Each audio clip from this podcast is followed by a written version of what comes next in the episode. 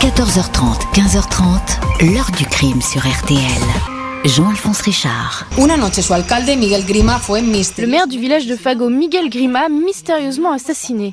Quelqu'un lui a tendu une embuscade, son corps a été retrouvé dans un fossé. Les investigations se concentrent maintenant sur ce village.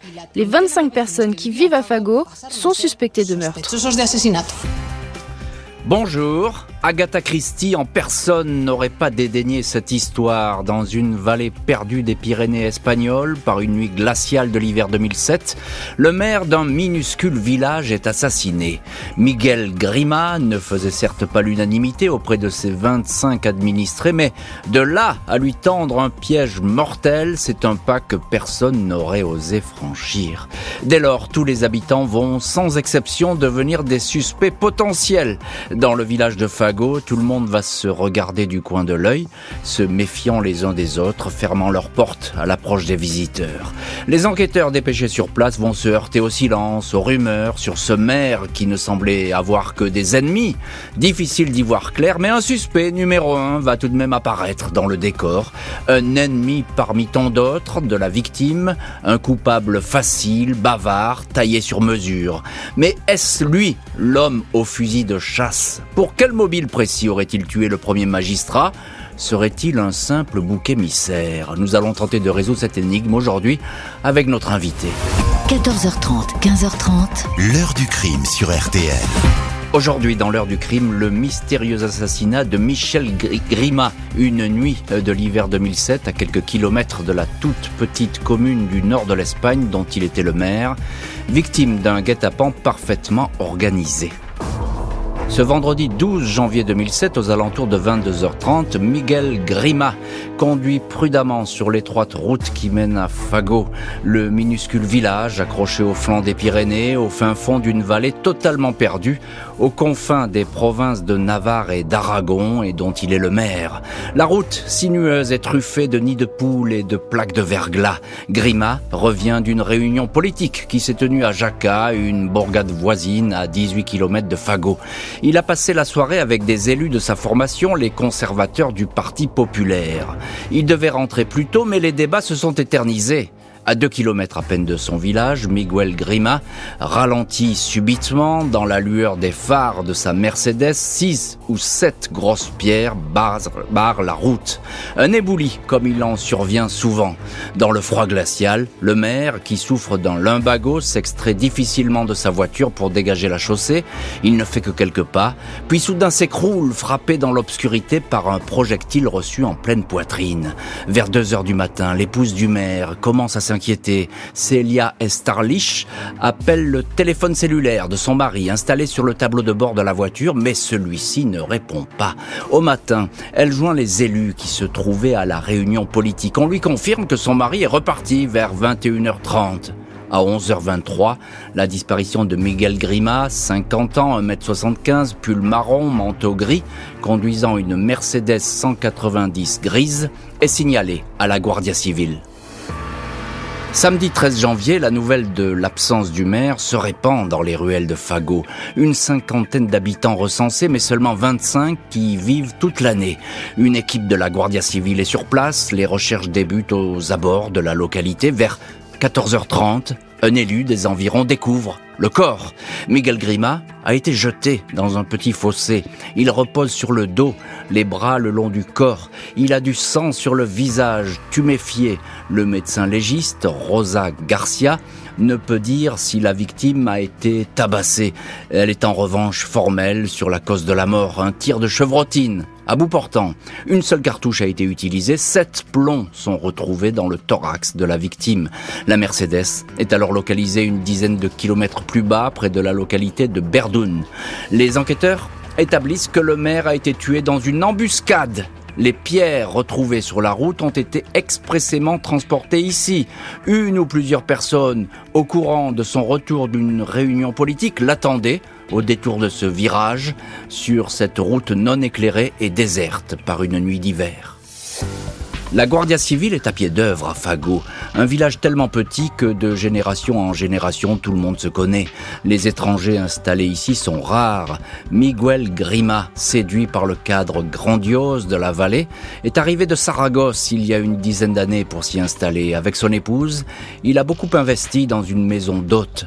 Il a surtout pris les rênes de la municipalité, intraitable sur la marche de la commune, très à cheval sur les arrêtés municipaux. À un paysan, il interdit la traversée de la localité avec ses bêtes. À un habitant, il fait détruire une cheminée qui n'est pas aux normes. À la patronne de l'auberge, Marietta, il refuse l'installation d'une terrasse et finit même par la gifler. Au fil des années, Grima est devenu le roi de la procédure, multipliant les plaintes, s'attirant des inimitiés. Les litiges avec d'autres municipalités sont permanents. Le maire d'une commune voisine indique Grima n'en faisait qu'à sa tête. Il se croyait au Far West ou à la tête d'un royaume. C'était un enfer, ce type. Les investigations se concentrent sur la population locale, s'intéressent surtout aux ennemis du maire. Le nom d'un homme va finir par émerger. La juge Gasca, en charge des investigations, s'efforce de reconstituer le scénario du traquenard qui a coûté la vie à Miguel Grima. Ce dernier a été tué le vendredi 12 janvier entre 21h50 et 22h20. Elle n'a pas en sa possession l'arme du crime, mais la balistique a facilement établi qu'il s'agissait d'un fusil de chasse, comme peuvent en posséder bon nombre d'habitants. La juge dispose de traces ADN en cours d'analyse ADN qu'elle entend bien comparer aux 25 habitants du village Personne n'a assisté à l'assassinat, mais les enquêteurs ont entendu un témoin de première importance. À l'heure du crime, le médecin basque Inaki Bideguin, son épouse et une fillette roulaient avec leur 4x4 en direction du village pour aller y passer le week-end. Dans l'obscurité, Bideguin a croisé la route d'un homme d'environ 1m80 portant une salopette vert sombre ou marron et équipé d'une lampe frontale. Le médecin s'est arrêté pour demander s'il avait besoin d'aide. Il n'a pas pu distinguer son visage. L'inconnu à la peau plutôt sombre, à la voix enrouée ou rauque, lui a dit de continuer, d'avancer. La petite famille a donc poursuivi sa route jusqu'à Fago. Le médecin qui connaît tous les habitants n'a pas reconnu l'individu qui se promenait par une nuit glaciale et qui est peut-être l'assassin. Le village perdu de Fago, envahi par les enquêteurs de la Guardia Civile et par les journalistes, bruisse de rumeurs. Derrière les portes closes, les hypothèses fusent. Au moins deux ou trois personnes seraient impliquées dans cette opération où tout avait été prévu. Le maire aurait été suivi après avoir quitté la réunion politique de Raqqa et le top aurait été donné aux tireurs embusqués dans ce virage, l'un des rares endroits où le téléphone portable passe. Une action des séparatistes basques de l'ETA était On parle encore d'une histoire d'argent. Grima et son épouse seraient au bord de la banqueroute après avoir trop investi des centaines de milliers d'euros dans une maison d'hôtes. Le lendemain de l'assassinat, 300 personnes venues de tous les coins de la région se rassemblent devant la, la mairie pour rendre hommage à la victime. Une banderole porte ces mots. Nous condamnons le meurtre du maire. Miguel a été tué parce qu'il avait osé faire avancer les choses, déclare sa sœur. 2 février 2007, trois semaines après le crime, la Guardia Civile interpelle le dénommé Santiago Ménard. 50 ans, le garde forestier du village. Les enquêteurs sont intrigués par ce personnage qui multiplie les interviews, aime se montrer à la télévision. Ménard a été longtemps un proche du maire, mais désormais il le dénigre ouvertement. Il y a beaucoup de gens qui en avaient marre de lui, dit le garde forestier. Selon lui, Miguel Grima a été tué pour des questions d'ordre privé. Quand un journaliste lui fait remarquer des égratignures sur son visage, il répond que c'est une chèvre qui l'a griffé. Santiago Ménard n'a rien à cacher, il est le premier d'ailleurs à se présenter lors de la campagne de prélèvement ADN. Surprise son ADN semble correspondre partiellement à celui retrouvé sur le volant de la Mercedes. En garde à vue, il indique qu'il a déplacé l'auto le matin du meurtre car elle gênait le passage devant chez lui. Le test de la paraffine détecte des résidus de poudre sur ses mains. Normal, dit-il. Il, n'est pas chasseur, mais il collecte tous les jours dans la forêt des cartouches. Ménard admet qu'il détestait le maire, mais il ne l'a pas tué. Pourtant, après 11 heures d'interrogatoire, il avoue, il a abattu le maire, car il ne supportait plus son autoritarisme, ses vexations. Sa déposition détaillée dure 4 heures et 27 minutes. Le garde forestier est inculpé d'homicide Il est placé en détention. Un scénario parfait pour la justice qui tient là son suspect numéro 1. Affaire loin d'être réglée, beaucoup de questions vont effectivement émerger. Quelques semaines après avoir avoué être le seul et unique coupable de l'assassinat d'un homme qu'il détestait, comme beaucoup d'autres villageois, Santiago Maynard fait volte-face. Il n'a tué personne. Il a craqué à cause de la pression. Il a raconté n'importe quoi. Il s'est laissé emporter par le flot des questions des uns des autres comme s'il avait été dans un roman policier. Les enquêteurs ne sont pas sûrs d'eux à 100%. Le récit du suspect numéro 1 est effectivement truffé de contradictions. À 19h18, soit 3 heures avant le crime, il était encore chez lui. Il a téléphoné à sa petite amie depuis son domicile. Sa voiture n'a pas bougé du village il aurait donc dû parcourir en quelques heures pas moins de 43 kilomètres aller-retour à pied dans la neige et le froid jusqu'au point de l'embuscade, tuer le maire, aller déposer la Mercedes, puis revenir chez lui. Les enquêteurs ne peuvent s'empêcher de penser à la présence d'un deuxième homme, d'autant plus que les principaux témoins, le médecin basque Inaiki Bideguin, son épouse et la petite fille, ne reconnaissent pas la silhouette de Ménard. La voix de l'inconnu n'est pas la sienne. Enfin, la Guardia civile, malgré ses efforts, n'a pas retrouvé l'arme du crime. Un calibre 12. Au village, 10 fusils de chasse ont été expertisés en vain. Des cartouches retrouvées chez le garde forestier ne sont pas les bonnes.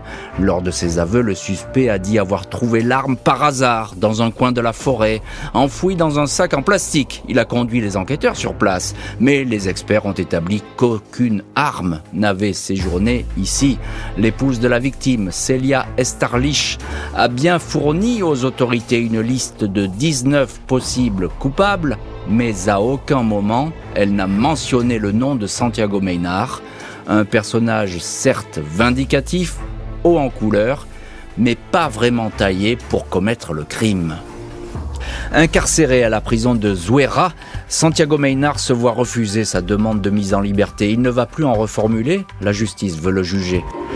Lundi 16 novembre 2009, 10h15, Santiago Maynard apparaît devant le tribunal provincial de Huesca. Avant l'ouverture de ce procès à grand spectacle, pas moins de 200 journalistes sont là, le procureur a fait savoir qu'il allait demander 21 ans de prison contre le garde forestier. Ce dernier, amaigri, le teint plutôt pâle et le regard perdu, prend d'emblée la parole pour répéter ces mots. Je n'ai tué personne, je n'ai tué personne. Il raconte qu'il a perdu pied lors de sa garde à vue. Je n'étais pas moi-même, dit-il. Il avait voulu attirer l'attention, briller de façon théâtrale. Il a fini par avouer pour en finir avec les questions. On lui avait promis que dès lors, il n'y aurait plus aucune pression sur lui et sur les habitants de Fago. Oui, J'étais révolté par l'arbitraire du maire, mais je n'ai jamais réglé mes paroles avec un fusil, je les règle avec des mots. Son avocat indique que l'homme aperçu la nuit du crime n'a rien à voir avec son client, c'est un gaucher qui a tiré, mais Maynard ne l'est pas. Au moment des faits, il souffrait de la cataracte, il lui était donc impossible de marcher aussi longtemps dans l'obscurité. Au premier rang, la famille de Miguel Grima dit qu'elle souhaite que justice soit faite avec la plus grande fermeté. 32 personnes au total ont subi un prélèvement ADN, mais seul celui de Maynard correspond partiellement. Après une semaine de débat, puis en long délibéré, le jugement est rendu le 4 décembre. Santiago Maynard est condamné à 20 ans et 9 mois de prison. Le tribunal a retenu à charge les premiers aveux de l'accusé, les traces ADN retrouvées sur le volant de la voiture du maire et les résidus de poudre qu'il avait sur les mains une conjonction d'éléments qui font de lui l'auteur du crime. La Cour suprême rejette l'appel du condamné. Le garde forestier va être contraint de purger sa peine, sauf rebondissement. Santiago Maynard, 66 ans, a passé aujourd'hui 15 années derrière les barreaux, très loin du village de Fago, dans la prison d'El Dueso à Santander. L'ancien garde forestier passe son temps à lire, à écrire, ne reçoit que la visite de sa sœur Marisa. Il n'a jamais attiré l'attention, se révélant un détenu modèle qui continue à clamer son innocence. Ses aveux, prononcés sous le coup de l'émotion et de la pression selon lui, lui auraient été fatals, tout comme ses déclarations intempestives à la télé.